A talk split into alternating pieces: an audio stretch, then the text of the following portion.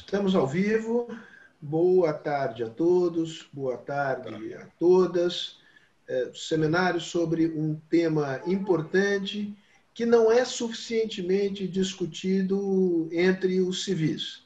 O governo apresentou recentemente ao Congresso é, a política e a estratégia nacional de defesa.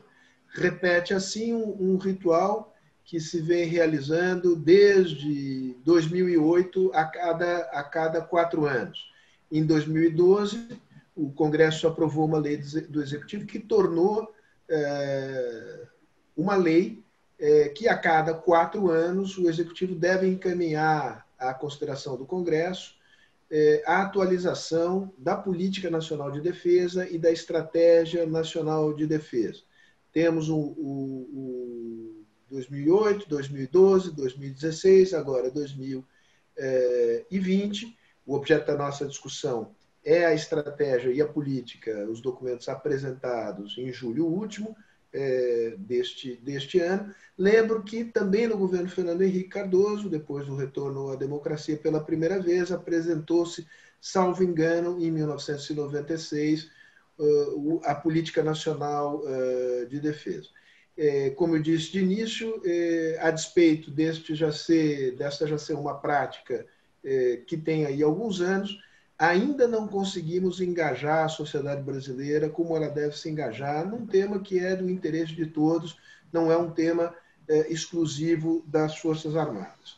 Para discutir aqui hoje esse tema, nós temos três convidados. Um deles ingressará em alguns minutos, que é o ex-ministro da Defesa, Raul Jungmann. Já estão aqui conosco o almirante Eduardo Leal Ferreira, que hoje eh, ocupa eh, a presidência do Conselho eh, de Administração da Petrobras, foi comandante da Marinha por quatro anos, de 2015 a 2019, foi diretor da Escola Naval, tem a sua graduação no Estado-Maior na Marinha chilena, foi instrutor eh, da Marinha americana, tem uma vasta experiência, enfim, não, da Marinha americana, o senhor me corrija, Almirante, se eu estiver errado, mas, digamos, fez um curso como instrutor na base de Anápolis, no, nos Estados Unidos. Temos também o tenente brigadeiro Antônio Carlos Egídio eh, do Amaral, que comandou eh, a terceira Força Aérea, eh, sediada em, Brasília, caças de reconhecimento e, exploração do território, do território nacional. foi também chefe do Departamento de Ciência e Tecnologia de, da, da Aeronáutica na cidade de São José dos Campos. Feitas essas apresentações, eu vou pedir aqui um minutinho para o nosso comercial, vou mostrar as marcas das empresas que patrocinam os seminários da Fundação Fernando Henrique Cardoso. Agradeço a todas e a cada uma delas. E agora eu, eu peço para que eh, voltemos à tela eh, cheia. Eh, lembro também, me, me deixei de acrescentar aqui, que o tenente brigadeiro Egito, vou abreviar, é, que foi também é, comandante da Defesa Aeroespacial é, Brasileira. É, nós havíamos também pensado num representante do Exército, há pouco eu conversava com o general da reserva Sérgio Etchegon e disse para ele que não havia nenhuma intenção deliberada de preterir o Exército desta, desta conversa, que fizemos convites e que, por uma razão ou outra, não puderam ser aceitos, e, e, mas temos aqui dois representantes altamente qualificados das Forças Armadas. Então, em breve eh, ingressará eh, o ministro, ex-ministro Jungmann, eh, mas nós vamos dar início à nossa conversa, eh, lembrando a todos que podem encaminhar perguntas pelo Q&A eh, ou pelo chat eh, aqui do Zoom, também podem enviar perguntas àqueles que nos estão assistindo na página da Fundação eh, no Facebook. Conforme nós havíamos combinado, Almirante e Brigadeiro, eu vou fazer uma pergunta introdutória, eh, cada um de vocês responde por cinco minutos, pode ser com alguma flexibilidade, dado que o Raul ainda não entrou, e em seguida nós passamos a ter aqui uma conversa em que eu tenho perguntas da minha lavra, mas também acrescentarei perguntas que virão do público. E, a pergunta inicial, uma pergunta de abertura para situar a nossa uh, conversa, e, e, e, ela é a seguinte: começo pelo, pelo Almirante.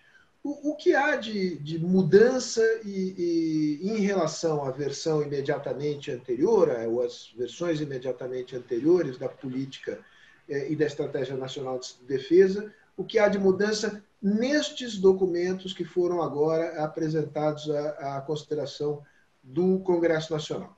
É, Almirante Léo Ferreira, a palavra é sua. Boa tarde, Sérgio. Boa tarde, Brigadeiro Egito. Um prazer revê-lo encontrado depois de quase dois anos. Também o doutor Sérgio Fausto, eu tive a oportunidade de encontrar com o senhor algum tempo atrás, num seminário em que eu fui como comandante da Marinha, aí na Fundação Fernando Henrique Cardoso, sobre o mar. E agora nos reencontramos aqui. Então, muito obrigado. E eu acho que esse, esse seminário que está sendo promovido hoje é, vem de encontro a um dos principais objetivos da Estratégia Nacional de Defesa e da Política Nacional de Defesa, que é exatamente levar esses assuntos de defesa à sociedade brasileira. Como nós estávamos conversando antes, existe um grande afastamento ainda da sociedade para os assuntos de defesa no Brasil. Eu acho que, em parte, decorrente do fato de nós é, não termos, como, como nação ainda, como sociedade, uma percepção clara das ameaças que podem nos afetar, as ameaças externas, principalmente, isso faz com que a gente se preocupe com outros assuntos, os assuntos do dia a dia que são mais é, nos afetam mais no, no, nosso dia a dia. E a defesa vai ficando um pouco de lado. Mas a verdade é que ela é muito importante na, em qualquer país do mundo. A defesa nacional é sempre um assunto prioritário. E nós vemos que a Estratégia Nacional de Defesa e a Política Nacional de Defesa vem evoluindo ao longo desses últimos 24 anos, né, desde que a primeira Política Nacional de Defesa foi criada, em 1996, e aí uma constante evolução, é, adaptando-se aos tempos, porque a defesa tem muito a ver com conjuntura, né, tem muito a ver com o mundo está evoluindo. Isso tem, é, faz parte da, da preocupação da defesa para se adaptar e poder fazer frente aos desafios que, que nós enfrentamos num mundo que está em permanente transformação em um mundo que também é igualmente sempre é, que envolve riscos. De vez em quando nós vemos conflitos aparecendo, nós vemos é, situações aparecendo que nós sequer imaginávamos. Então a defesa evolui adaptando-se às circunstâncias. Mas existem alguns princípios básicos que mais ou menos têm sido mantidos constantes ao longo desses 24 anos. Um deles é a necessidade que nós percebemos de aproximar a sociedade do tema defesa. Temos outras preocupações, né? a regularidade orçamentária está sempre presente todas as estratégias nacionais de defesa, a busca por uma regularidade orçamentária, as áreas geográficas de interesse que nos, que nos preocupam, como em termos de defesa, nós brasileiros, são mais ou menos constantes ao longo desses 24 anos, é o entorno estratégico, o Atlântico Sul, a América do Sul, né, a costa ocidental da África, a Antártica, e, às vezes, agora, essa última Estratégia Nacional de Defesa incluiu, deu mais ênfase às parcerias que nós devemos ter com os países de maior desenvolvimento tecnológico e também corrigiu um pouco, em vez de chamar países da língua portuguesa, passou a chamar comunidade de países da língua portuguesa, buscar uma aproximação maior com eles. Então, são, mas de uma forma geral, também nesse aspecto, a, a a Estratégia Nacional de Defesa não está muito diferente das anteriores. Os princípios que regem os objetivos nacionais são basicamente os mesmos de 2016, pouquíssima diferença, mais na maneira como está escrito, são mais ou menos óbvios, intuitivos. Soberania, busca da soberania, garantir a coesão nacional, unidade nacional, a manter a capacidade de defesa. Então, são, são objetivos nacionais que mais ou menos estão é, quase que surgem naturalmente da situação do nosso povo. O que apareceu de novo, talvez seja ah, o reconhecimento de que o, o, a competição pela supremacia do mundo está mundial está muito maior hoje do que era quatro anos atrás. Né? Os gastos com armamento aumentaram bastante também. É outra, outra característica dessa, desse reconhecimento da Estratégia Nacional de Defesa. É a colocação da, do, tecnologias disruptivas, né? a existência dessa tecnologia capaz de alterar drasticamente uma determinada situação de segurança. Né? O binômio defesa versus desenvolvimento, que eles são inseparáveis, isso se disse muito no passado, depois isso foi mais ou menos esquecido, e agora volta-se a reconhecer que não há como separar a defesa nacional do desenvolvimento nacional. Há necessidade de uma base industrial de defesa cada vez maior. Isso também, ao longo das diversas estratégias nacionais de defesa, a gente percebe uma crescente preocupação com a independência tecnológica, independência produtiva. E a capacitação de recursos humanos é outro assunto que nessa Estratégia Nacional de Defesa eu acho que é vista com mais ênfase. A necessidade, mantém o serviço militar obrigatório e fala no maior equilíbrio entre os quadros temporários, né, o serviço temporário. O serviço temporário é um pouco além do serviço militar obrigatório. São pessoas formadas com alguma capacitação técnica que se juntam às Forças Armadas e permanecem nas Forças Armadas por cerca de oito anos. E depois saem. A vantagem desse, desse sistema é que eles não geram compromissos futuros em termos de aposentadoria, em termos de pensão. Né? Eles trabalham por oito anos, depois vão, voltam, recebem uma indenização e vão para a vida civil. E esse, então, isso tá, é reconhecido na, na Estratégia Nacional de Defesa de 2020 como sendo um fato positivo e que, tem, que deve ser incrementado. E a incremento das operações de paz humanitárias, cada vez mais a gente vê uma preocupação maior nas diversas estratégias com isso. Então, esse é o resumo que eu poderia lhe dizer da evolução da estratégia nacional de hoje para que foi em 2016. E o último assunto é a pandemia, que é citada aqui. Obviamente, foi extremamente. Nós todos fomos surpreendidos pela pandemia, mas é um assunto de segurança. A gente vê os riscos que o, os diversos países correram por causa da pandemia, assim como desastres naturais, de uma forma geral, terremotos, podem causar problemas de segurança nos países. Então, esse é, é o que eu acho que eu poderia lhe dizer, como eu vejo a Estratégia Nacional de Defesa hoje em relação àquela que foi há quatro ou há oito anos atrás. Muito obrigado, Almirante. Me chamou a atenção que nesta, eu não me lembro das anteriores, há menção enfática e explícita à mudança climática como uma ameaça Exato. É, então, da defesa eu nacional. Esqueci, eu não falei. Ele fala mudança climática pandemia e faltou o terceiro, que ele acho que deveria, que é o desastre natural. As é. operações de ajuda humanitária que nós temos tido têm muito voltadas para desastres naturais, né? terremotos, é, tsunamis e vulcões, coisas desse tipo assim. Essa não foi citada, mas também é importante. Muito obrigado. É, voltamos a conversar agora, mas a, a, a bola vai para o Tenente Brigadeiro Egito. Bom, boa tarde, doutor Fausto, almirante Bel Ferreira. Senhores, é, muito obrigado. Antes de mais nada, eu queria agradecer a oportunidade de poder participar desse seleto grupo e discutir um assunto que eu também considero extremamente importante para a sociedade brasileira, que é a nossa estratégia, a nossa política, a nossa estratégia de defesa. Aliás, esse é um ponto que o documento reforça, como o Almirante já falou, tem toda a participação da sociedade nessa discussão.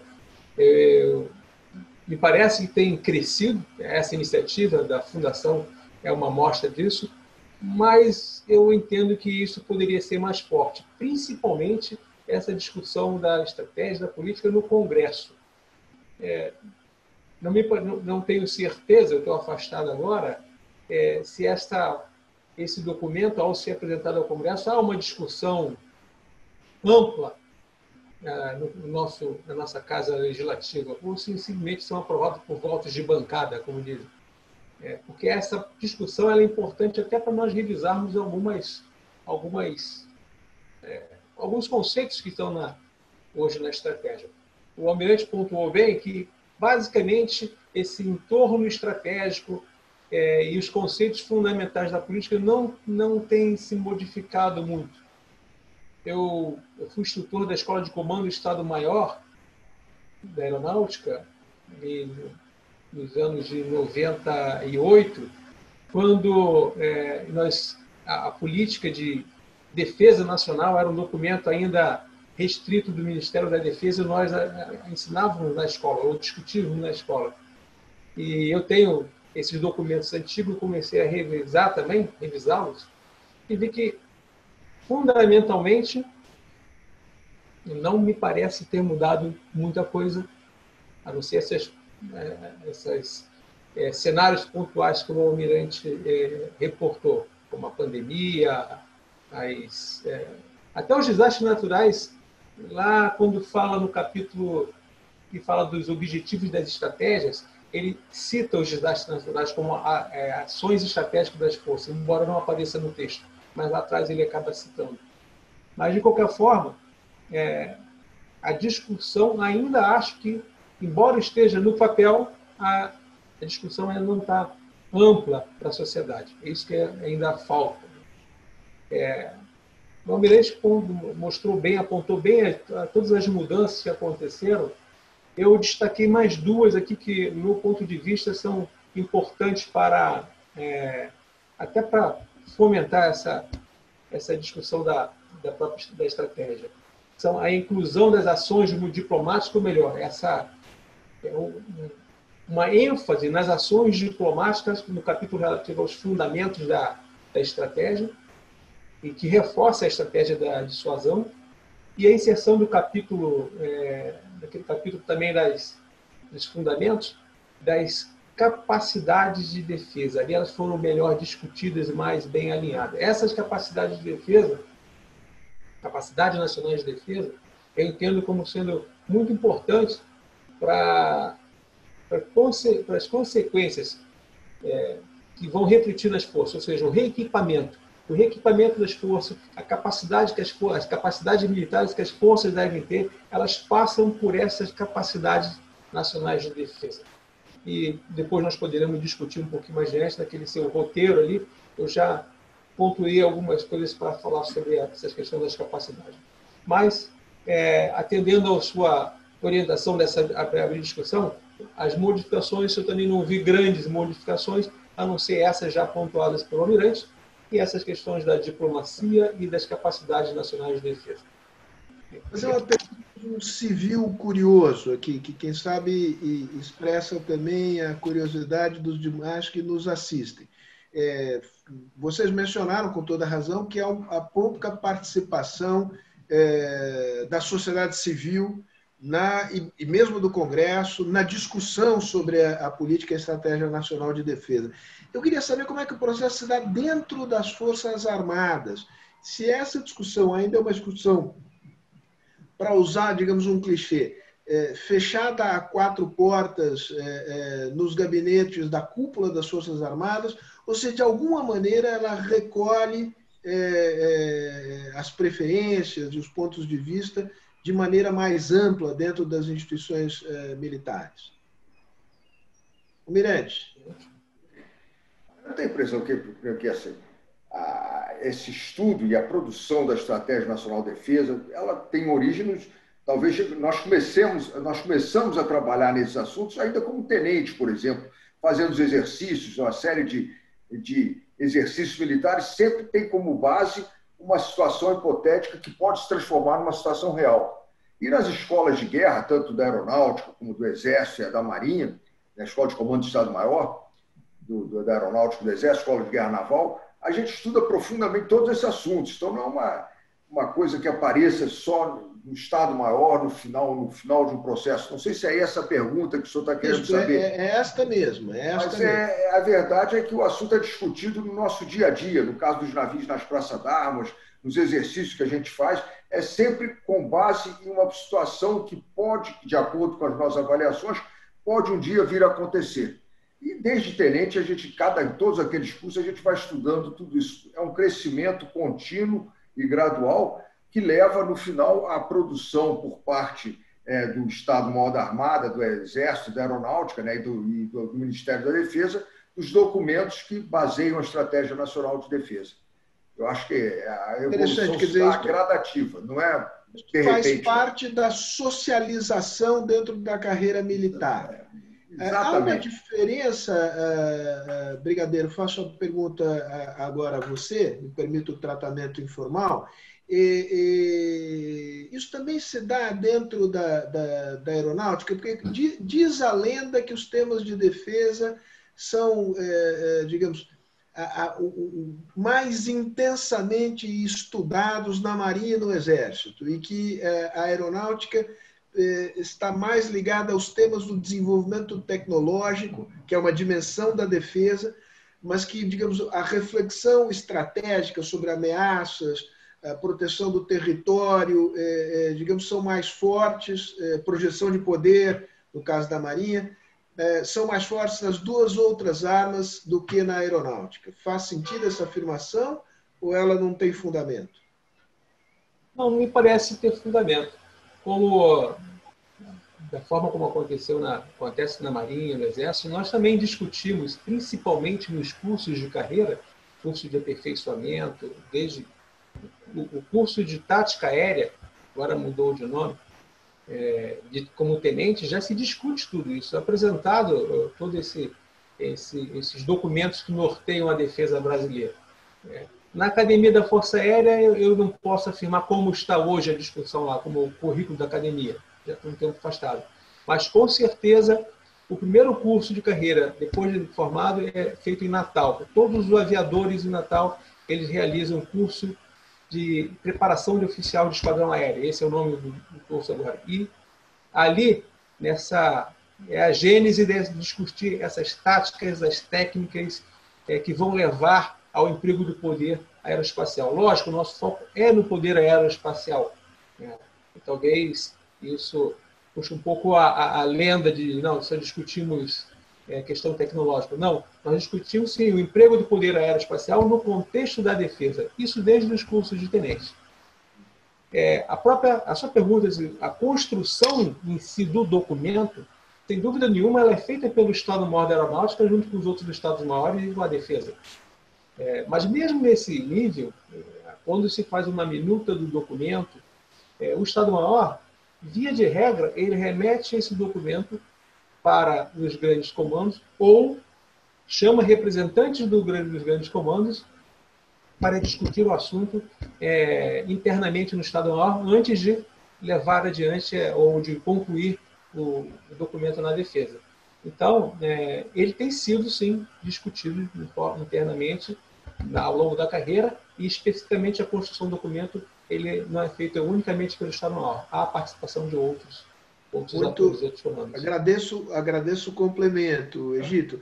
Vamos falar das relações entre civis e militares eh, na discussão do tema da defesa. Quer dizer, eh, a, a, a, salvo falha da minha memória, em 2008, na, na política que foi estabelecida, o, o, ministro da Defesa à época era Nelson Jobim, havia a previsão de criação de carreiras civis dentro do Ministério da Defesa. Minha primeira pergunta é se isto prosperou. Né? Me lembra aqui uma das pessoas que está nos assistindo, o Gunther, que é um professor é, desta área é, de relações internacionais, mas com particular ênfase nos temas de defesa. Ele me lembra aqui é, que em 2001 houve uma, uma iniciativa de, de, de revisão do documento de 1996 mas que esta revisão proveio é, da burocracia civil e não prosperou porque encontrou resistência no meio militar. Queria ouvir de, de ambos um, um, relato o mais franco possível sobre esta relação da ótica dos militares, da relação entre civis e militares no, termo, no, no, no, no tema da, de defesa. Onde é que está o problema? Há, um, há resistência e preconceito no meio militar ou há inação no meio civil? Quer começar, editor? Por favor, posso, Bom, acho que nesse momento seria muito boa a presença do ministro Jungmann aqui, que ele já tivesse entrado, porque ele tem umas ideias muito claras a esse respeito. Seria interessantíssimo. Pois é, né? nós estamos esperando ah, ansiosamente aqui. Eu não posso, eu não tenho ideia do que, do que, do que possa. De qualquer maneira, Talvez fosse o caso da gente repetir essa pergunta quando ele entrasse, porque ele tem também ele é bastante do, da, do alinhamento, vamos dizer, de alguns setores que deveriam estar mais preocupados com a defesa e que não tem essa participação, mesmo no Congresso, é muito difícil a gente perceber um, interesse maior. E eu justifico, em parte. Como eu disse, o povo brasileiro não se sente ameaçado. Nós todos entendemos muito mais hoje de coronavírus do que entendíamos de qualquer coisa há um ano atrás ou há seis meses atrás, porque nós nos sentimos ameaçados pelo coronavírus. E talvez no dia que a gente tiver a, a, a consciência de que as ameaças externas podem se materializar, podem se tornar uma, um fato, a gente passa a se interessar mais. Mas no momento nós somos um povo que, de uma forma geral, a gente se sente muito seguro em relação ao ambiente externo. Nós não nos sentimos ameaçados por nenhum, nenhum país. A verdade é essa. E isso faz com que a gente relegue a defesa a um plano secundário. E a gente vê isso em todos os setores. Agora está melhorando, e acho que essa iniciativa sua hoje aqui ajuda muito, e também a universidade, a gente está vendo cada vez maior o número de institutos voltados para estudos de defesa, de think tanks a bordo de defesa, mas, de uma forma geral, a sociedade brasileira é muito alheia ao problema. E, obviamente, os militares não se opõem à presença de. Pelo contrário, nós temos lutado, a impressão que eu tenho, no tempo que eu era comandante da Marinha e anteriormente, agora o dia a dia das forças eu não acompanho mais, mas uma preocupação muito grande de trazer para o para dentro da defesa esses assuntos, os assuntos que são discutidos e trazer, levar para o mundo civil os assuntos da, da defesa. Caso, por exemplo, do concurso, até hoje não foi levado, mas não foi por falta de interesse do Ministério da Defesa. Acho que por várias vezes o Ministério da Defesa tomou a iniciativa de pedir o concurso para analistas civis de defesa e nunca prosperou. Na atual estratégia Nacional de Defesa, que está tá sendo publicada agora, em 2020, voltamos a, a falar no tema, volta-se a falar no tema, de colocar a, a, carreira de analista de defesa civil dentro da defesa. O que, que acontece? Como não tem esse analista civil, acabam militares, seja da ativa ou até da reserva, são chamados para cumprir as funções que normalmente seriam exercidas por analistas civis de defesa. Então, eu acho que a, é uma necessidade da sociedade de participar mais, mas eu não vejo por, por parte dos militares uma, vamos dizer, uma barreira à, à aproximação com o mundo civil, que o mundo civil participe mais da defesa. O que eu acho é que existe talvez uma, um desconhecimento e uma falta de percepção da ameaça externa. Acho que isso faz com que as pessoas não se interessem muito pela, pela, pela... Muito bom, Miranda. Nós vamos discutir logo mais quais ameaças externas são essas, na visão do, do, que expressa pelos documentos. Aliás, é uma pergunta que nos foi feita aqui pelo Marcos de Moura e Souza, que é repórter do jornal Valor Econômico. Queria saudar, antes de passar a palavra, uh, Egídio, para o seu comentário a respeito da relação civil e militares, queria saudar a presença aqui do ministro Jungmann, que acaba de ingressar aqui no, na nossa plataforma em momento oportuno, é, ministro. É, a minha pergunta, eu vou pedir um, um minuto da sua paciência, porque está na vez do, Egídio, do Egito responder, é, mas a pergunta é, me parece que é uma pergunta que lhe é cara. Quer dizer, é, por que tem havido pouco engajamento do mundo civil na, nas questões de defesa e como é que é possível, digamos, fechar esse ato. Mas antes disso, eu queria ouvir um comentário sobre o mesmo tema é, do, do Brigadeiro Egito. Bom, é, eu gostaria de acrescentar algumas coisas, como a fala do Almirante.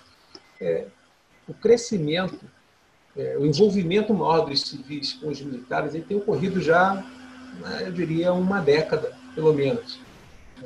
Talvez lá no início da criação do Ministério da Defesa, eu era novo e, e, e não acompanhei, mas eu me lembro muito bem no, no, período em que eu fui instrutor da ECMAR e que nós começamos a fazer os jogos de guerra, incluindo os civis nos jogos de guerra. Os jogos de guerra, o Azuver, que é bem conhecido das três escolas, né? a Escola de Guerra Naval, a ECMAR e a ICM, é, nós colocamos começamos a convidar os civis para, para participar das, é, da simulação das negociações diplomáticas, da relação civil-militar no campo de batalha.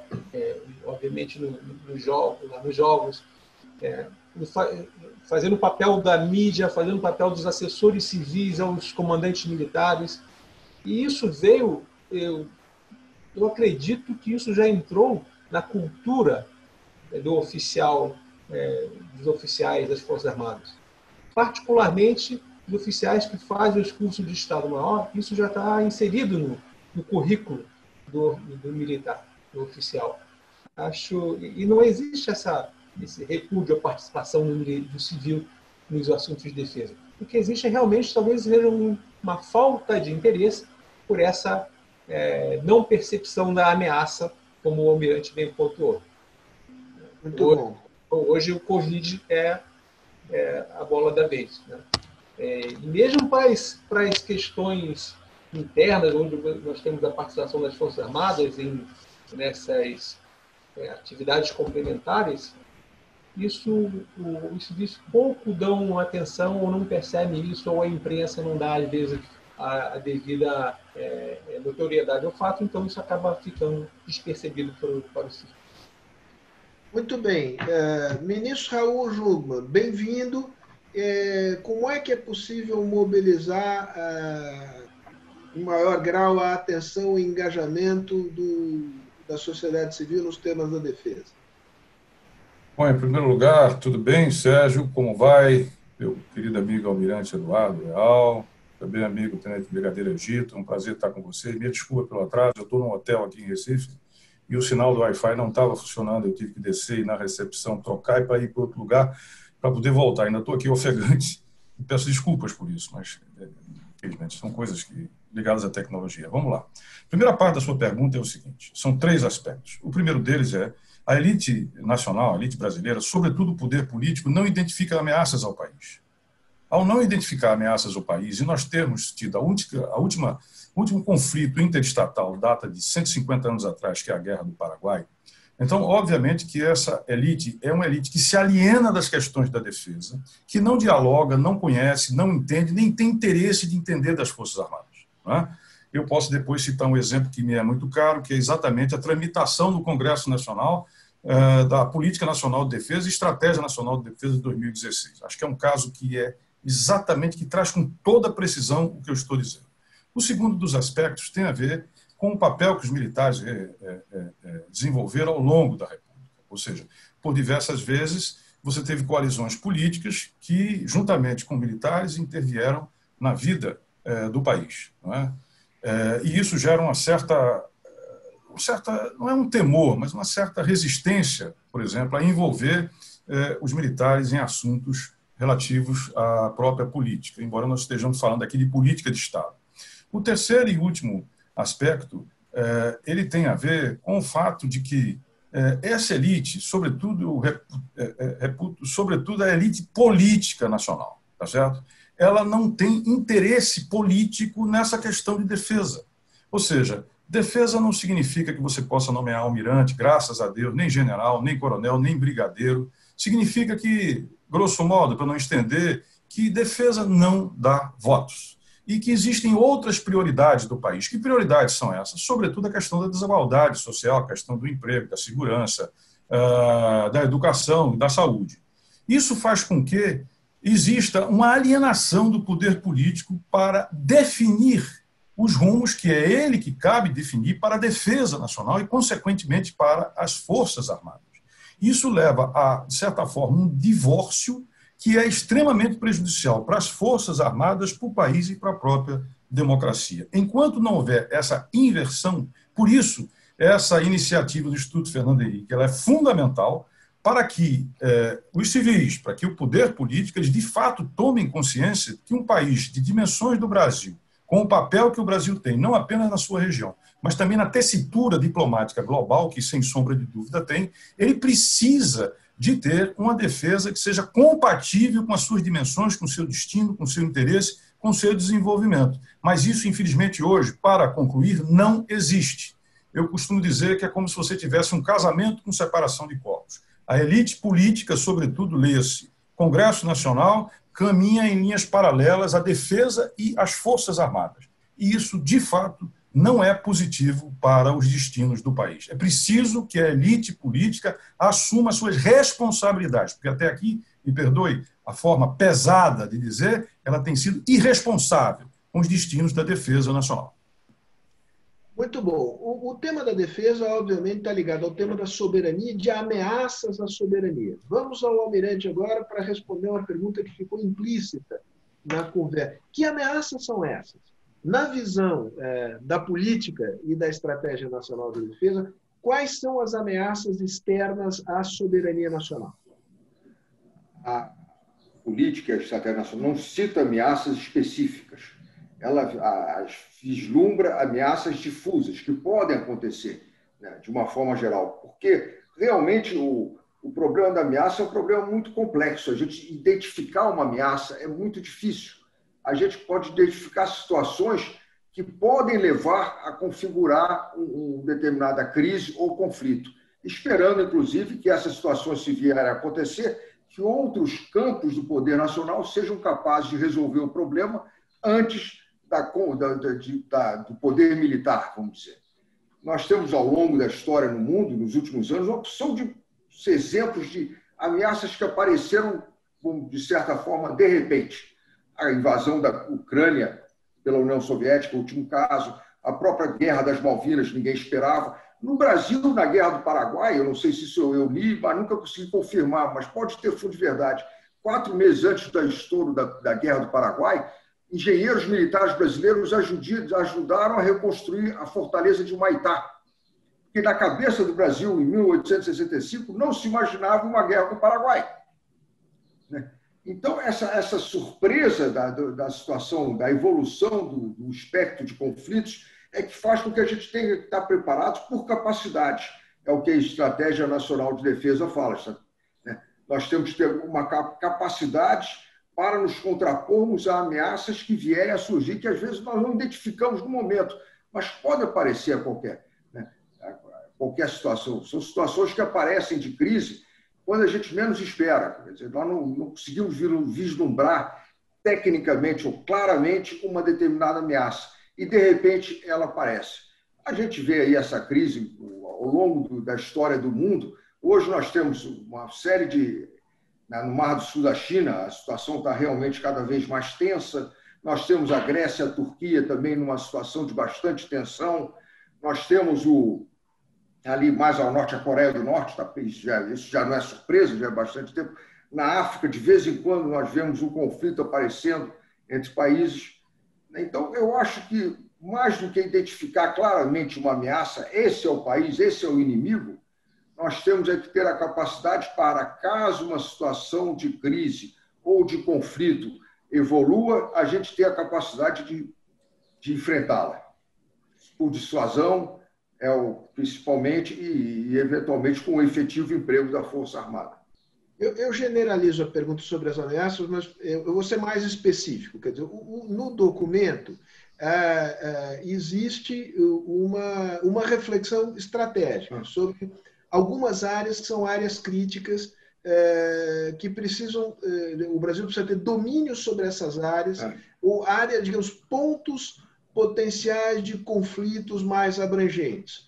Uh, cadeia de alimentos, uh, recursos, uh, recursos energéticos, fontes de água doce, ou seja, riquezas brasileiras presentes no território nacional que possam, para usar uma, uma, uma linguagem antiga, ser objeto da cobiça externa. Né? Isso é muito, muito, digamos, característico de uma certa reflexão sobre é, é, digamos, ameaças externas ao Brasil. Há, é, convivendo com esta visão, digamos, mais, não vou chamar de antiga, vou chamar de clássica, uma visão mais contemporânea que tem a ver com o domínio de certas tecnologias críticas. nuclear, aeroespacial, cibernética. Então, eu refaço a pergunta com, com estas informações. Quer dizer, as nossas riquezas nacionais, a Amazônia em particular, ela é objeto da cobiça e deve ser protegida e protegida de que, de que maneira? É, Para mim, continuo na pergunta? Ou Almirante, vamos deixar a palavra rodar é. agora e aí depois volto para o senhor, porque essa, essa questão dá pano para manga. Tá bom, vamos deixar para rodar. Então vamos lá, Egito, depois, depois Raul. Bom. Alô? Isso, é com você. Bom, é... voltando à questão da planejamento por capacidades, talvez isso possa nos ajudar a compreender um pouquinho o, o cenário. Eu, eu, fui ler, eu, tava, eu separei aqui os documentos que eu estava lendo sobre a questão do, dos recursos naturais. É quando a sua pergunta lá do é, questão dos recursos naturais, eu vi lá no site é. da, da ONU que... Congelamos? Alô? Está ouvindo? Voltei. Voltamos? Estamos. Eu estou. Eu estou vamos em frente. Vamos em frente. Vamos em frente. O site, o site da ONU, lá do Programa das Nações Unidas para o Meio Ambiente, ele reporta que cerca de 40% dos conflitos internos dos últimos 60 anos têm relação com, estão associados com o aproveitamento ou a escassez de recursos naturais. Por outro lado, eu li um trabalho do professor Leonardo Ulian. Ele é do programa de pós-graduação da Ciência Política da Universidade Federal de Pernambuco. E ele fez um, um artigo, escreveu um artigo, um trabalho, um artigo falando sobre recursos naturais e conflitos armados. E ele mostra no trabalho dele que, na verdade, é, ele baseou o levantamento dele naquele Instituto Hildenberg de Estudo de Conflitos Armados. É, esse, a, a, luta por recursos, por, é, recursos naturais, ela pode estar associada, não é a, a, causadora dos conflitos armados. Às vezes é só um, um subterfúgio. No nosso caso, é, a Amazônia brasileira, nós temos que proteger a Amazônia brasileira porque faz parte do nosso território, é o nosso território. Assim como nós temos que proteger o, o, o centro, toda essa região sudeste do Brasil, onde está concentrada grandes, as grandes indústrias brasileiras.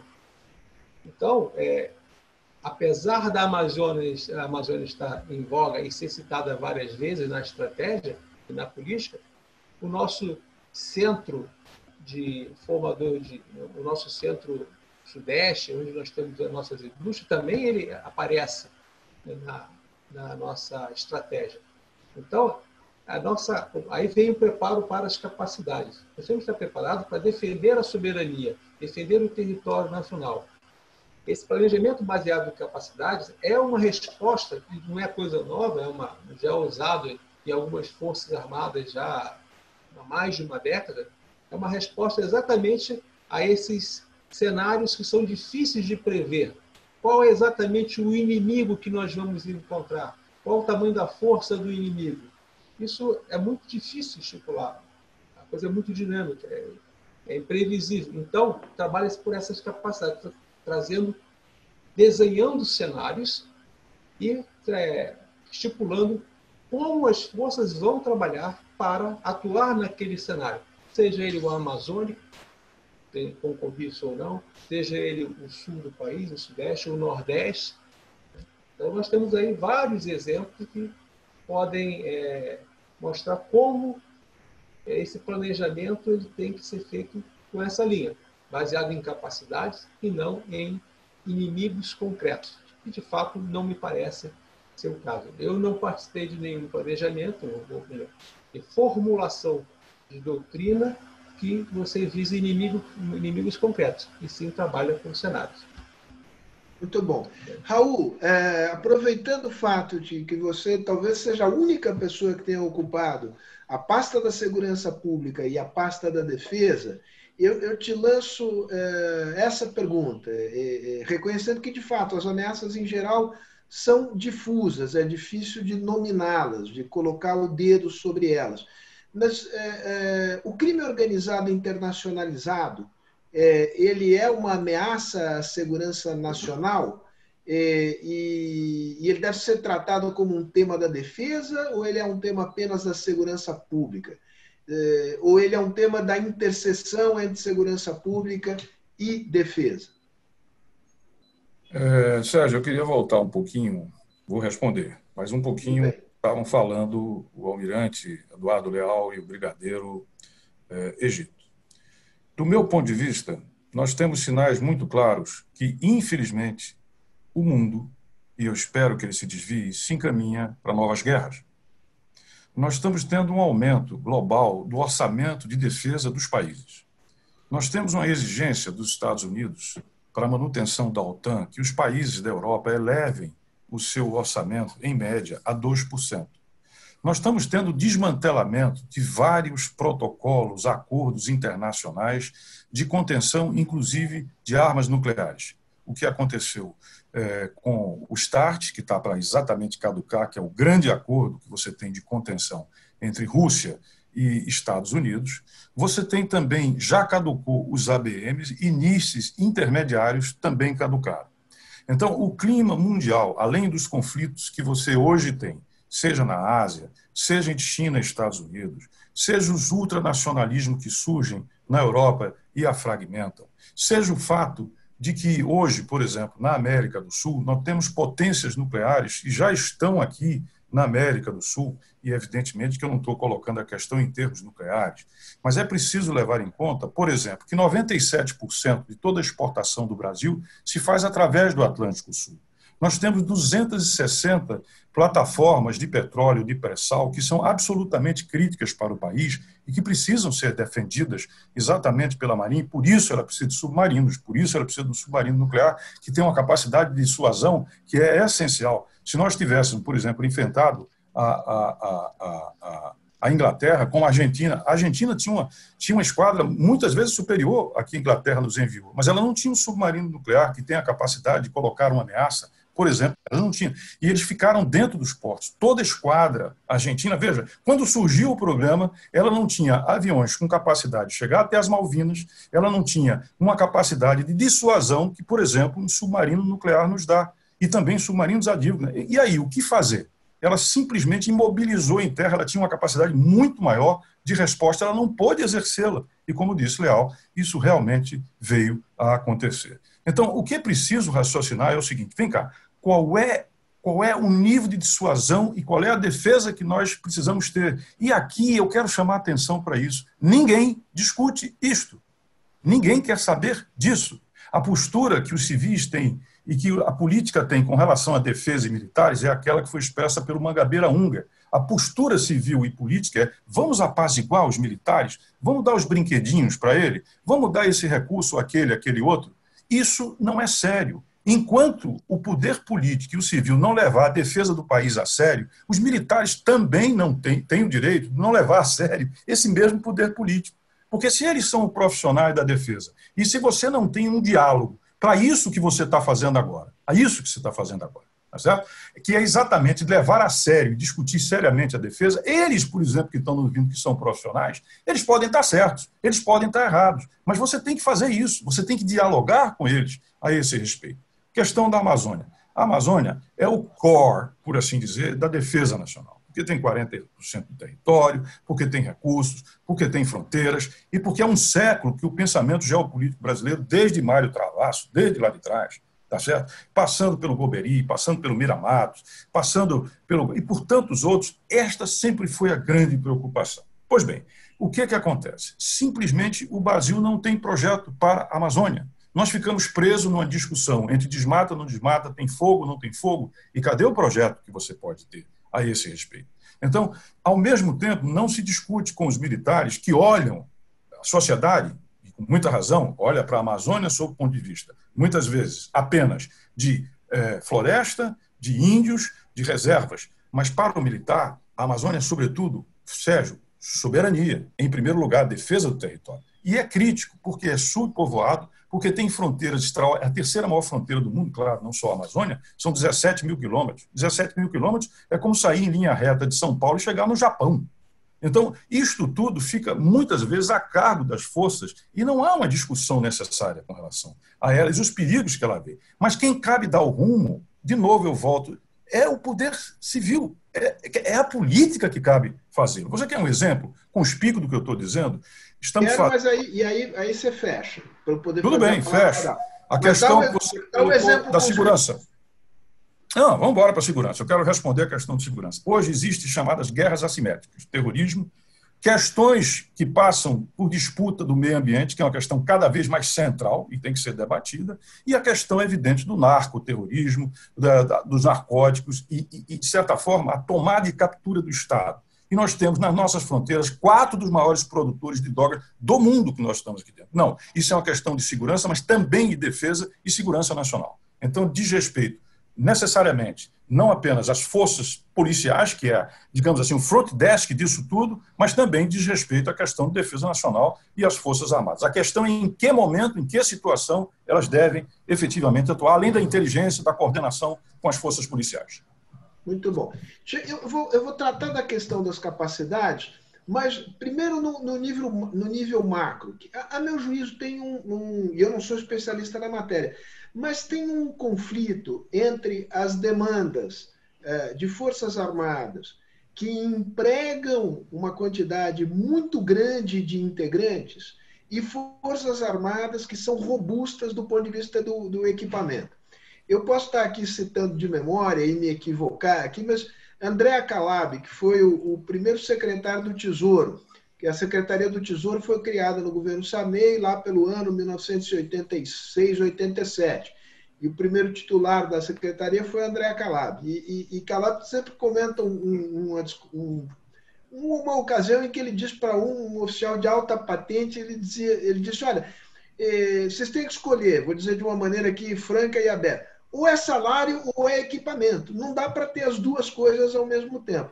Nós não temos um problema, digamos, de que eh, as Forças Armadas eh, eh, brasileiras elas querem ao mesmo tempo ser Forças Armadas de grande contingente e, e assim desempenhar uma função, inclusive uma função social, e ao mesmo tempo ter equipamentos que a permitam enfrentar um mundo de, de conflitos crescentes num nível tecnológico cada vez mais alto. Almirante, pergunta simples para o senhor.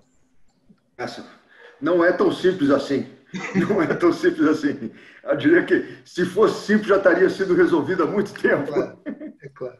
Mas a verdade é que, primeiro, a, outro, outro dia eu participei de um debate em que se falou sobre a, que as Forças Armadas brasileiras gastam grande parte do orçamento. Quando a gente pega nos últimos 50 anos o orçamento de defesa, nós vamos ver que o orçamento pessoal mais ou menos manteve constante né, o número de integrantes das Forças Armadas não mudou muito ao longo dos últimos 40, 50 anos. A parte além do orçamento do Sul é que foi cada vez diminuindo mais. E com isso, o percentual do, do orçamento, da parte de pessoal no orçamento total, passou a ser muito grande. Ah, vocês gastam muito com o pessoal. Não é, a gente gasta pouco com a parte que não é pessoal. Isso a gente, se você fizer uma análise da década de 50 para cá, isso aparece claramente. E e o pessoal da, da, das Forças Armadas não mudou muito. O Exército acho que está com efetivo basicamente o mesmo que tinha na década de 70. A Marinha está com efetivo maior, mas não porque ela tenha aumentado o número total. Antigamente já haviam 25 mil civis na Marinha, hoje são apenas 5 mil. Se aposentaram, não foram. É, não houve reposição de civis. Aí a, se usou a força militar para substituir a mão de obra civil que havia mas era mais ou menos a mesma quantidade. E a Força Aérea, eu acho que é mais ou menos também, não mudou muito ao longo dos últimos 40, 50 anos, o pessoal. O que, de qualquer maneira, eu não tenho dúvida que hoje a gente está com mais gente, talvez, do que precisasse, independente do, do histórico. E está sendo feito isso de duas maneiras.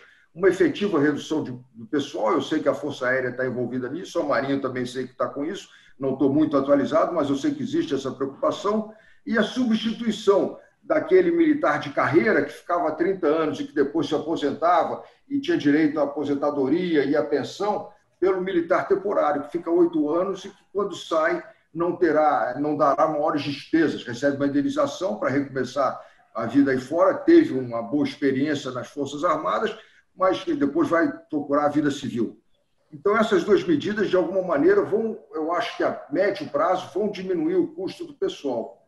Mas o que existe ao longo dos 50 anos, nos últimos 50 anos, foi uma gradativa diminuição do extra-pessoal. Não é um aumento do pessoal. Se a gente for ver a, o efetivo do Exército, acho que talvez seja até menor hoje do que era na década de 70 ou 80. Da Marinha, o total também não mudou muito. E a aeronáutica, acho que está diminuindo também. Mas é uma preocupação. Nós temos que nos ajustar aos novos tempos. Não precisamos de navios com tanta gente, os novos navios têm um terço da tripulação que tinham na geração passada e a gente já está fazendo essas coisas. Mas, como tudo no Brasil, em termos de pessoal de servidor público, é lento, porque existe a legislação, não permite também essas mudanças muito drásticas no serviço público. E o militar é um servidor público militar, mas é um servidor. Então, nós não podemos simplesmente pegar os militares e mandar todos para fora de uma hora para outra. Não é possível isso. Muito bom. É, Brigadeiro Egito, vou, vou, vou pedir um, um, foco na aeronáutica, uma análise da aeronáutica, da capacidade da aeronáutica, dos equipamentos da Força Aérea, tendo em vista o nosso entorno regional. Eu não sou especialista, mas ouço uh, aqui e ali uh, a história que depois que os venezuelanos compraram o Sukhoi, é, dos russos e não compraram aviões brasileiros por conta das sanções americanas. Foram buscar o Sukhoi nas russas. Que a Força Aérea venezuelana é hoje superior à, à, à Força Aérea brasileira. Né? Eu faço essa pergunta um pouco no, na linha da provocação, mas a, a ideia é, é, digamos, uma avaliação a mais realista possível de qual é o estado eh, da Força Aérea Brasileira, tendo em vista o nosso entorno eh, regional? Bom, a Força Aérea é, ela precisa se adequar aos, à realidade, aos novos tempos. É, o Brigadeiro Rossato, quando comandou a FAB, ele começou um processo de reestruturação. Esse, o objetivo principal desse, desse processo, era, desse, dessa reestruturação, era exatamente modernizar os processos operacionais, tendo em vista nós iríamos receber aeronaves de primeira linha, como o Gripen e o KC-390, e também reformular toda a parte administrativa da força, exatamente com esse foco de reduzir a, o pessoal para poder é, investir mais recursos naquilo que realmente importa, que é a operacionalidade da força. Então, o foco da, dessa reestruturação foi exatamente esse. Então, por exemplo, nós eliminamos algumas, fomos fechando algumas organizações, concentrando em um mesmo lugar para um apoio administrativo comum a várias, a várias. Vou dar um exemplo: base aérea de Florianópolis. A base aérea de Florianópolis, ela tinha, que nós herdamos da Marinha lá no, no passado, é, era uma base aérea com cerca de 600 homens, homens e mulheres, para apoiar uma unidade aérea com 30 e poucos pilotos, não, 30 e pouco isso, mesmo, em torno de 60, 60 militares, entre pilotos e mecânicos. 600 homens para apoiar 60, um esquadrão. Então, o que foi feito? Esse esquadrão foi transferido para Canoas. E a base aérea de, de Florianópolis entrou num processo de ser reduzida até o ponto de ser fechada. E assim, nós tínhamos cerca de 60 e tantas unidades gestoras executoras. Então, numa mesma localidade como Brasília, onde eu servi lá no comando de preparo, nós tínhamos várias. Eu era, como na época do comando de operações aéreas, na época do Condabra, eu era o GESEC, o, o meu amigo do lado, o comando, o comando do lado também era. Nós concentramos todas essas unidades, todas as executoras, em um único grupamento de apoio para toda aquela, aquele todo condomínio, toda aquela área militar. Então, essa foi uma linha de ação adotada no Comando Brasileiro Rossato para reduzir esse processo administrativo. Até porque hoje nós temos muitas ferramentas informatizadas que ajudam a administração. E preparar a Força Aérea para receber máquinas como o Gripen, que eu não preciso de tantos mecânicos quanto eu precisava, por exemplo, para fazer a manutenção do F-5 o F-5, a nave de caça, o Northrop F-5, lá da década de 50. É, final da década de 50, nós começamos a operar aqui no, no 73, se não me falha a memória, e nós tínhamos um, um grupo de 10 especialistas diferentes para poder fazer a manutenção da aeronave. Hoje, com o GRIP chegando, na verdade, a precisa de três especialistas. A Força Aérea precisa se adequar a isso também. Isso está está sendo feito. Como o Almirante falou, não é fácil mudar o serviço público. Não é fácil mudar é, a estrutura militar. tanto em questões da lei, quanto as cabeças também. Não pense que é muito fácil. É, muita gente não aceitou essas mudanças que foram feitas no comando do Brigadeiro Rossato. E houve uma resistência, seja lá por cultural, histórica, ou simplesmente por resistir a esses fatos. E para você manter uma força aérea, é preciso realmente investir muito. A Venezuela, com o seu Sukhoi, o Sukhoi é uma excelente máquina, desde que ele seja mantido adequadamente, tenha suprimentos, armamento para ser mantido. E para manter uma aeronave desse porte, seja o Sukhoi, seja o DIF, F-5, nós precisamos de recursos para mantê-lo, manter as pessoas capacitadas com suprimento e armamento, armamento necessário. Muito bom. Raul, é, eu fico aqui com coceiras de pedir para você elaborar mais sobre o tema de segurança pública e, e defesa. É, eu vou te lançar duas possibilidades, você escolhe qual você quer agarrar. Uma é elaborar mais sobre esse tema da segurança e, e da defesa. É uma forma pela qual esse tema da defesa também chega à população de maneira é, mais geral, porque é um tema muito, muito sensível. O, o, o, outro tema é esse tema de ir criando espaços de, de encontro entre civis e militares no tema, no tema da defesa. Eu lembro aqui que e, e, a, a, formação dos militares, me parece que para ascender na carreira, são sempre dentro de academias militares. Me parece que nos Estados Unidos há outros caminhos. Você pode vir do mundo civil e entrar, digamos, no alto oficialato. Esta questão da formação, é, digamos, mexer nisso, é, eu imagino que possa haver resistências, mas é, é, possível, é válido, é por aí, não é por aí? Queria te escutar. Eu acho que a defesa nacional, Sérgio, e as Forças Armadas precisam, necessitam de um conjunto de transformações. Vou citar três delas. Nós precisamos de ter ou de manter a estratégia de presença que faz com que você tenha o desdobramento da força, sobretudo do Exército e também da Marinha, em alguma medida, como nós tínhamos desde o Império, nós precisamos de manter essa estratégia de presença que faz com que você tenha realmente um nível elevado né, de, de militares? É uma primeira questão. Segundo, nós podemos elevar os temporários que foram aqui referidos pelo almirante Leal até 70%, ficando apenas com 30%, e esse voltado essencialmente para a força combatente de alto teor tecnológico e com a grande capacidade de deslocamento e de enfrentamento. Por exemplo, né? e podemos pensar também num terceiro aspecto. Será que nós não está na hora de que o substituto do ministro da Defesa seja o chefe do Estado-Maior Conjunto, como existe aí afora? Por quê? Porque isso é essencial para aprofundar a interoperabilidade entre as forças. Não existe guerra de força singular mais, não há.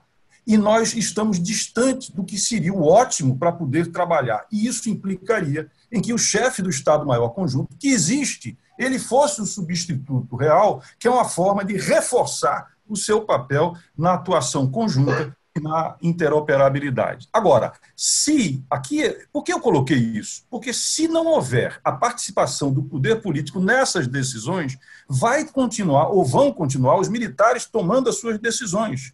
Essa decisão do Gripen, que é muito bem-vinda, dessa forma, ela não passou pelo Congresso Nacional. Isso é uma escolha. Quando você pega a estratégia e você pega sobre a política, sobretudo a estratégia, os objetivos nacionais de defesa estão sendo definidos pelas Forças Armadas, não é pelo Congresso Nacional. Em 2016, eu queria muito contar isso aqui para você. Em 2016, nós coordenamos, como ministro da Defesa, a Política e Estratégia Nacional de Defesa, Sérgio. Ela foi para o Congresso Nacional, passou dois anos no Congresso Nacional, não teve uma audiência pública, foi aprovada por voto simbólico na Casa, na Câmara e no Senado. Ninguém debateu os mais altos documentos em termos de defesa e de Forças Armadas do país, que você poderia ter esse diálogo que você está colocando. No dia 17 de novembro, é, 17 de dezembro de 2016 foi para o Congresso. Foi devolvida no dia 18 de dezembro, quando o governo Temer acabava. Ele não assinou, porque achava que estava no fim. O governo Bolsonaro também não assinou. Nós ficamos sem estratégia de política nacional desde 2012. Desde 2012. Então, essas transformações é, é, Sérgio, ela tem que passar por levar a sério a defesa e as Forças Armadas. Não são levadas a sério. Perdoe, perdoe. Mas talvez pelo fato de ser político e não ter a disciplina que tem os meus amigos aqui queridos, eu digo isso. Então, se você não mudar isso, você não vai ter um pacto. Para transformar essas forças e mudar ela no sentido que você coloca, ou que outros colocam, você tem que levar a sério e tem que fazer um pacto, você tem que entender e você tem que discutir com eles isso. Senão, eles vão continuar seguindo aquilo que eles acham que é a sua maneira de ver e de entender. Isto é o core de toda essa questão. Ok? Se nós não mudarmos esse jogo de forças, se nós não entendermos que o papel central em qualquer país do mundo na defesa é dado pelo poder político e pelas forças armadas em função da defesa, nós vamos ficar nesse jogo de cabra cega. A gente não sai disso. Essas transformações, por exemplo, 70%, é, é, reduzir, é, hoje é 75% o que significa dizer que você espreme muito a margem de investimento. Além disso, os projetos de defesa são de ciclo muito longo e eles ficam ao sabor das mudanças fiscais e orçamentárias. Pergunta ao, ao, ao almirante o, o que é que ele já sofreu em termos de renegociar contrato com a DCNS francesa para fazer os submarinos que estão lá. Pergunta ao Egito o que é que ele teve que fazer para poder manter é, é, exatamente esse orçamento. Então, se há essa relação né, entre quem faz o orçamento e as Forças Armadas, evidentemente que você tem uma disjuntiva aí que a gente precisa superar. E só vai superar com atividades e propostas como essa, por você, pelo Instituto Fernando Henrique. Nós precisamos cada vez mais debater essa questão e superar essa, essa coisa de que ó, nós precisamos ter uma grande ameaça pairando sobre nós. Não. Forças Armadas é como seguro de vida, tá? Você tem para usar quando é necessário. E não é apenas no momento quando surgir, agora eu vou correr atrás do meu seguro. Isso não faz sentido. O país precisa ter uma noção. Vem cá, essa defesa é compatível comigo, com a minha dimensão, com o que eu preciso, ou não? Mas isso, evidentemente, é uma decisão política que tem que ser tomada. Falando em discussão política, Almirante, vou tocar no tema aqui do, dos submarinos a propulsão nuclear não é fácil no país com, com carências que tem o Brasil é, justificar aos olhos da maioria um investimento tão vultoso ao longo de tantos anos na, na construção de, de submarinos é, nucleares. Como justificá-los? Né? É, é, diante de um país que, por exemplo, é, nem 50% dos domicílios é, contam com acesso a rede, a rede de esgoto. É, porque tem, tem razão, eu não, eu não tô, eu não, não, é uma pergunta, não, não é uma, eu não estou aqui implicitamente é, dando uma resposta, porque tem razão o, o, o, Raul quando diz que as Forças Armadas são como uma espécie de, de, é, de, seguro, de seguro de vida. Agora, você contrata seguro de vida dimensionando qual é o risco de perdê-la. Né? Então, a gente precisa dimensionar claramente o risco, porque quando você não dimensiona ou você sobredimensiona o risco, é, você acaba pagando um, um, seguro, um seguro de vida que você passa a valer mais morto do que vivo, o que não é, que não é ideia das mais racionais, tendo em vista que a gente tem necessidades para se manter vivos. É, então, queria que o, o, o Almirante tentasse me convencer de por que, que a gente precisa tanto do submarino nuclear. Então vamos, vamos por etapas. Três, três. Primeiro, sob o ponto de vista estratégico, e aí sob o ponto de vista puramente militar. O custo-benefício do, do, do submarino é muito grande. Como o ministro falou na Guerra das Malvinas, um submarino nuclear praticamente definiu o panorama estratégico na Guerra das Malvinas. Bastou um submarino nuclear inglês para imobilizar a esquadra argentina e deu a liberdade de manobra que os demais meios militares ingleses precisavam para operar e re, recuperar as Malvinas. Então é é um custo o custo do submarino frente à capacidade, o poder militar dele, tal justifica. Seria um, um aspecto a gente a gente pensar nisso. Um outro aspecto que a gente tem que pensar e aí já não é só a marinha, é o Brasil, é o, a, a cunha tecnológica, o desenvolvimento tecnológico. Eu acho que a, a tecnologia nuclear é uma tecnologia que é cada vez mais importante no mundo. E já não é só militar, não. Os, os, nuclear, reatores nucleares de pequeno porte, como é o caso submarino, hoje estão tendo cada vez maior aplicação no mundo inteiro, inclusive isso embaixo d'água, para dessalinização e uma opção de aplicações. Então, nós desenvolvemos essa tecnologia nuclear, ela será boa principalmente para o país, muito mais do que para a Marinha. Talvez a gente possa prescindir do submarino nuclear, mas nós não podemos prescindir do reator multipropósito que está sendo feito hoje para fármacos, que está sendo desenvolvido pela Marinha junto com a, os institutos civis, aí, a CNEM e outras organizações civis, né, para que a gente possa voltar a produzir fármacos, ou, ou, produzir fármacos na quantidade que o Brasil precisa. O Brasil é um dos menores consumidores per capita de fármacos de origem com radioisótopos nucleares que existe. Nós, principalmente quando a gente vê a área do INSS, essa percentagem ainda é, do SUS, aliás, desculpe, do SUS, a percentagem ainda é menor. E, e graças a esse desenvolvimento nuclear, nós vamos crescer nessa área também o potencial da energia nuclear é muito grande. E a Marinha tem trabalhado junto com as universidades, com empresas, para desenvolver esse potencial. Então, o lucro é muito grande. Voltando um pouquinho, mudando a história de lado, a NASA, quando lançou o, o Homem à Lua, ela não havia nenhuma possibilidade. Sob todos os pontos de vista, era totalmente inadequada. Era caro, é, não havia nenhuma previsão de nenhum sucesso. No entanto, tudo que nós temos na sociedade hoje surgiu a partir daquela tentativa de levar o homem para a Lua, daquele tentativa não, porque acabou acontecendo. O microcomputador, a, inter, a internet, tudo começou com os equipamentos que foram desenvolvidos a partir da NASA levando o homem à Lua. Então, eu acho que nós desenvolvemos o submarino aqui não é só o aspecto militar, que é muito importante pelo custo-benefício.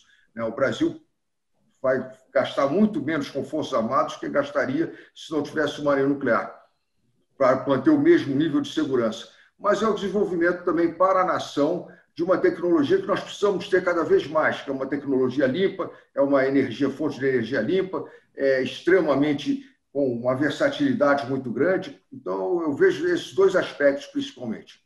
Não sei se consegui convencê-lo de alguma coisa, mas de como eu, eu, Não, sinceramente, quer dizer, é, é, eu, eu acho que este, esta dimensão é, digamos, dos efeitos sobre o desenvolvimento tecnológico e o domínio do ciclo nuclear tem, eu acho que, digamos, amplia esta questão aos olhos uh, de, um, de, um, de, um, segmento mais amplo da população. É.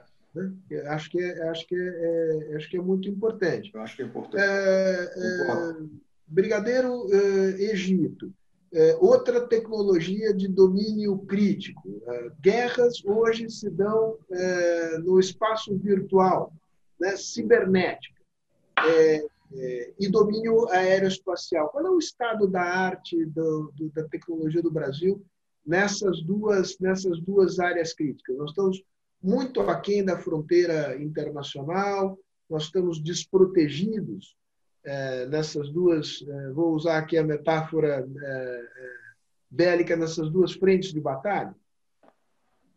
Não, nós não estamos é, desprotegidos, mas precisamos avançar muito ainda.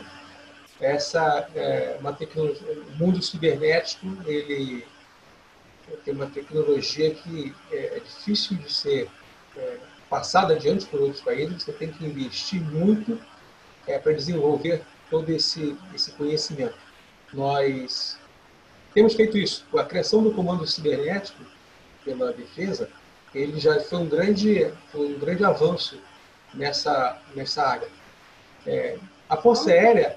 Eu acho que isso não é do conhecimento de todos. Eu sei de raspão porque o, o general Etchegoin certa vez me explicou, me falou a respeito, mas acho que vale a pena é, falar um pouco mais a respeito desse centro de comando cibernético, do que se trata.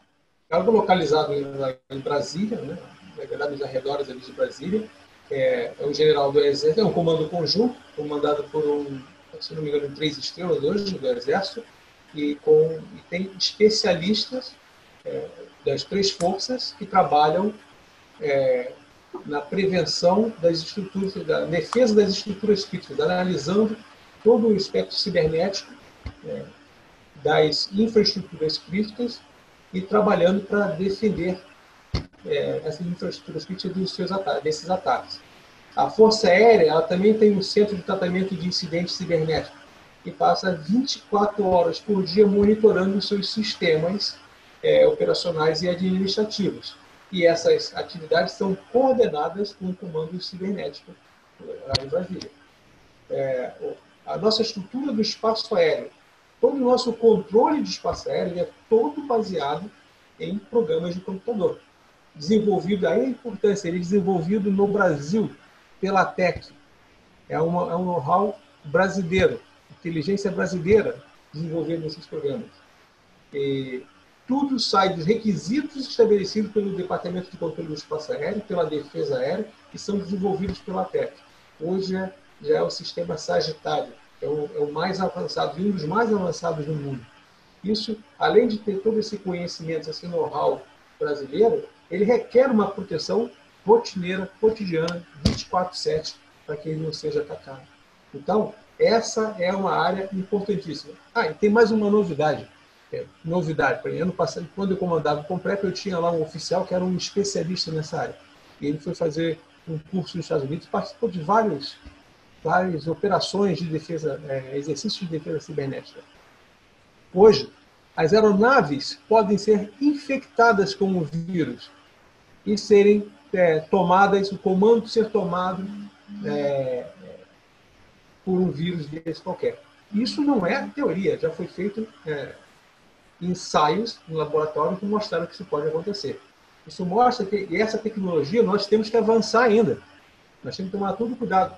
O, o GRIP e o 390 são aeronaves com inúmeros sistemas embarcados baseados em, em, em processamento de dados. Imagina se um desses dados é corrompido ou ele é dominado. Nós temos que avançar ainda muito nessa era, mas nós estamos no caminho.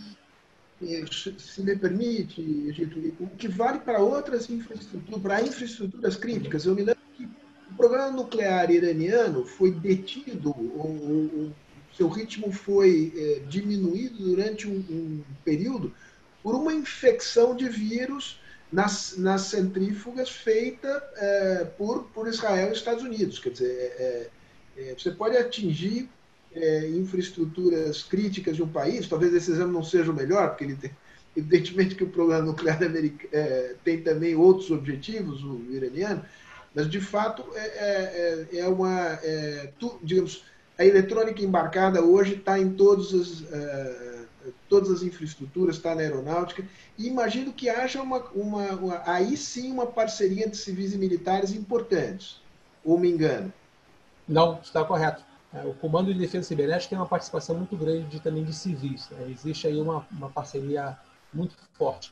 Durante a, a, a Copa do Mundo, e na verdade começamos a atuar na Copa do Mundo, mas nas Olimpíadas a atuação foi mais forte do Comando de Defesa Cibernética e a, equipe toda da operação era composta por militares e civis. Muitos civis é, participaram e contribuíram para proteger exatamente as, as infraestruturas críticas durante o, aqueles eventos. Raul, é, como é que você vê essa. E nós, só alertando aqui para o fato, nós estamos nos encaminhando para a parte final da nossa conversa, não dá para esgotar todos os assuntos é, é, a, a, a, as Forças Armadas, diante de, das diversas emergências nacionais, viraram uma espécie de santo para todos os milagres. Né? Deu, deu problema de segurança pública, faz GLO, chama as Forças Armadas.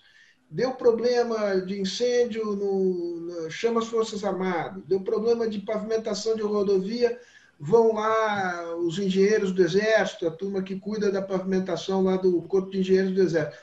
É, é, é razoável isso? Quer dizer, é, é, é isso é uma anomalia é, ou faz parte de funções das Forças Armadas num país com, a, com as características do Brasil?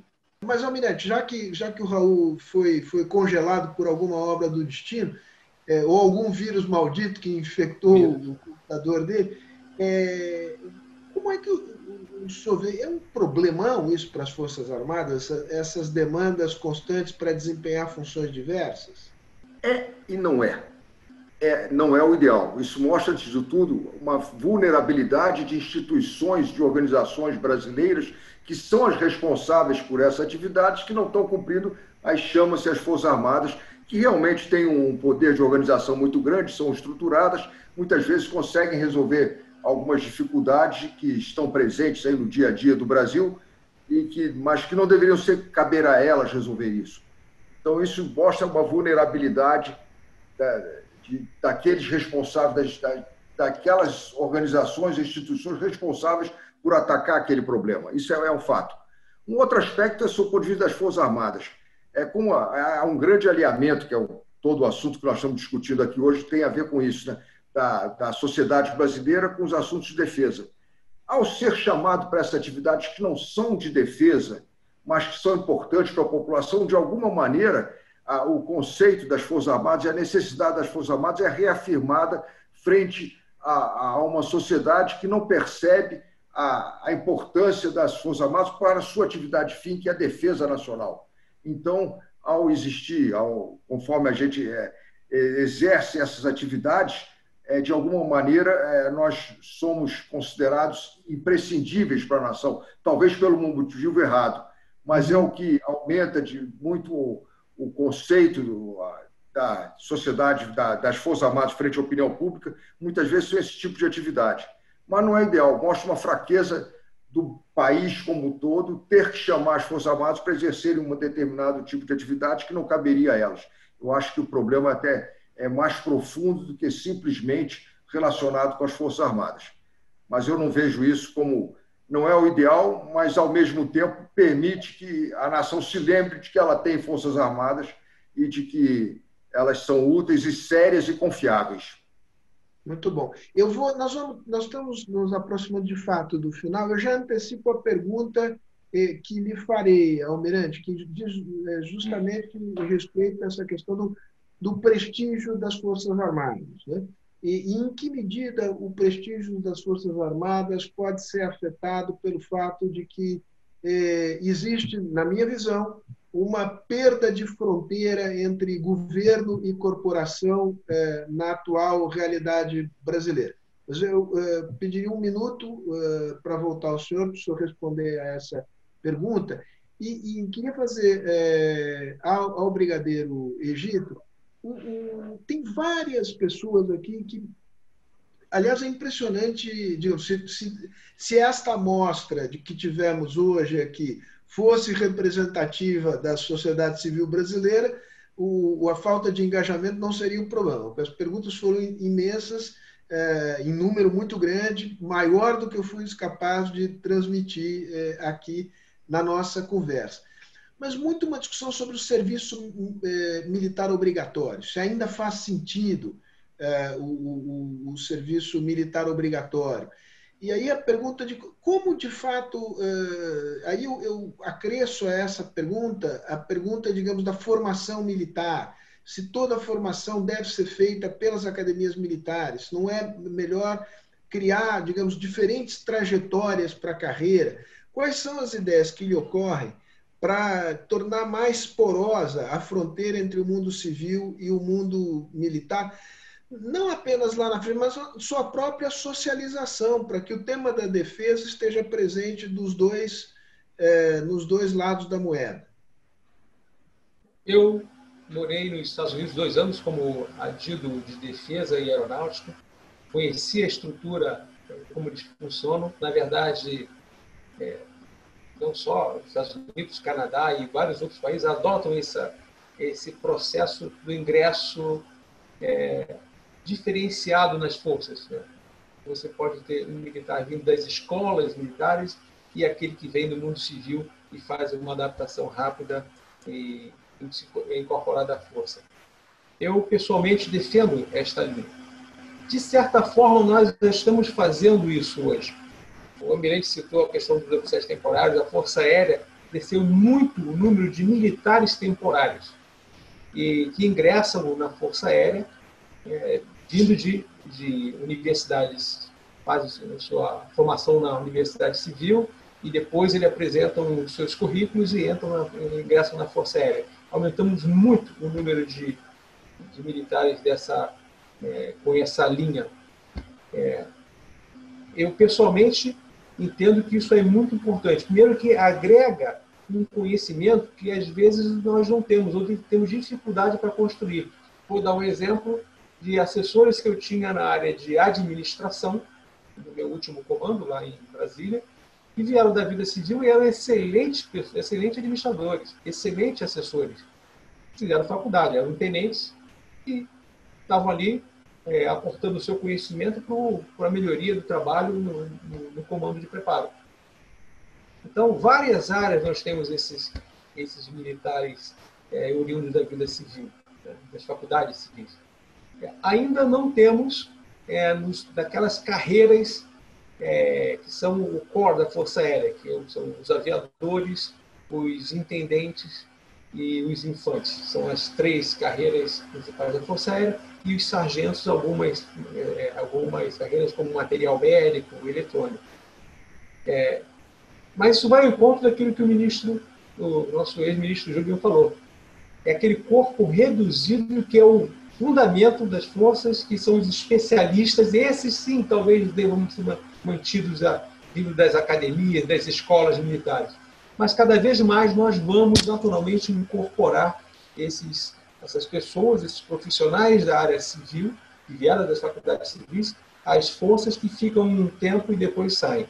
A evolução seria eles também alcançarem, poderem alcançar postos mais elevados na carreira militar. Esse talvez seja uma coisa para se ver mais tarde e evoluir. Mas eu pessoalmente entendo que esse deve ser o futuro das Forças Armadas, que esses militares possam alcançar postos mais elevados, como acontece nos Estados Unidos, no Canadá, na Inglaterra e outros países. Muito bom, muito bom. Almirante, é, aquela pergunta que eu deixei no nosso último segmento. É, Gozar, eu, eu, existe realmente essa percepção. Nós temos que reconhecer que eu acho que a sua percepção é bastante generalizada se associa muito às atividades do governo, aos militares. Mas se nós formos parar para pensar, pega o Ministério, os militares, Ministério da Defesa, a gente não vê uma declaração de caráter político por parte dos comandantes de força. Nunca estiveram tão discretos. Né?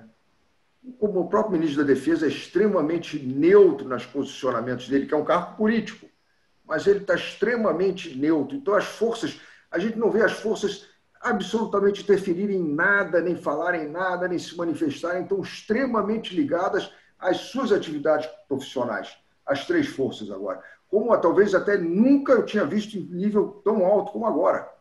Né? Mesmo quando eu era comandante da Marinha, de vez em quando houve algumas situações em que houve maior envolvimento dos militares com a política que agora. Agora o Ministério da Defesa está extremamente fora do dia a dia do governo existe realmente um número de militares dentro do governo, em várias atividades, mas 99,9% deles são da reserva, já não tem uma ligação com a carreira militar. São oficiais da reserva ou militares da reserva que são chamados a trabalhar em alguma. Mas não, não tem, vamos dizer, não é a presença militar. Eu acho que isso é importante. E o um ou dois que eu sei que são ativos, que estão do serviço ativo, e aí existe um limite, só podem ficar dois anos fora do serviço ativo, tem que voltar depois. Então, e eles têm sido extremamente parcimoniosos também em qualquer manifestação de caráter político. Eles têm desempenhado suas funções de uma maneira extremamente técnica. Eu acho que pouquíssimas declarações desses militares que não são da ativa, mas que estão no governo, quer dizer, de caráter político. Eu não me lembro de nenhuma, por acaso. Talvez você está acompanhando mais, saiba de uma ou outra, mas eu não me lembro de nenhuma declaração de caráter político. O que existe são atividades técnicas sendo desenvolvidas por militares em áreas que eles, de alguma maneira, conhecem alguma coisa, militares da reserva. E os militares da ativa, no Ministério da Defesa, estão extremamente voltados para as suas atividades profissionais. Eu não me lembro de uma declaração de caráter político feita por qualquer militar da ativa nesse. Então, Talvez exista essa percepção, e ela, eu reconheço que ela existe, mas talvez ela seja um pouco é, uma preocupação exagerada com uma eventual militarização do país. Eu não consigo ver a militarização do país. Eu acho que o Brasil é extremamente, as instituições são muito fortes, não haverá essa possibilidade. Essa é a minha Obrigado opinião. pela resposta, Almirante. É, Brigadeiro Egito, quer acrescentar algum comentário a essa questão? Não. Eu, eu concordo com o Almirante. Em geral, o que nós estamos vendo são militares da reserva é, ocupando cargos políticos. É claro que fica essa percepção. Ele é um militar e ele tá isso liga as forças. Mas só reforçando o que o Almirante falou, quando nós vemos, vimos os comandantes das forças ou ministro da Defesa fazendo declarações políticas, não vemos. Agora, sim, alguns, ofici principalmente oficiais, generais, e particularmente do Exército, têm aparecido mais. E então fica aquela, aquela visão de que são oficiais do Exército são ligados ao governo, ao presidente Bolsonaro, que foi oficial do Exército, então, mas eu entendo que eles são oficiais da reserva que estão exercendo uma função, um cargo civil, um cargo civil político. Então, eles que respondem pelos seus atos, pelas suas opiniões, é, frente à opinião pública. Não podemos levar isso para as Forças Armadas.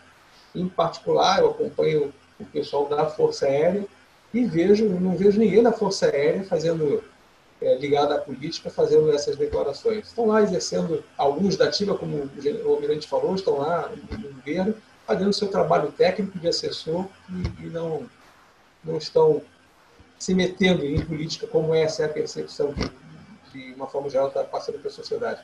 Mas eu concordo que isso está acontecendo, essa percepção está sendo vista assim para a sociedade. É, de fato, enfim, eu queria primeiro agradecer imensamente aqui a generosidade de vocês de ficamos aqui uma hora e meia. Raul teve problemas, não vai conseguir voltar.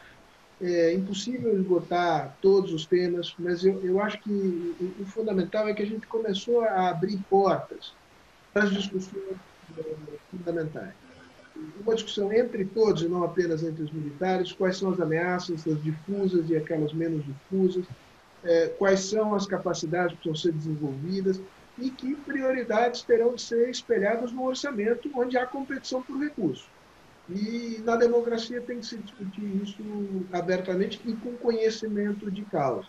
Me parece que o diálogo entre os setores civis e os setores militares é, é fundamental e tende a se qualificar quanto mais houver é, é participação civis nos temas, nos temas da defesa.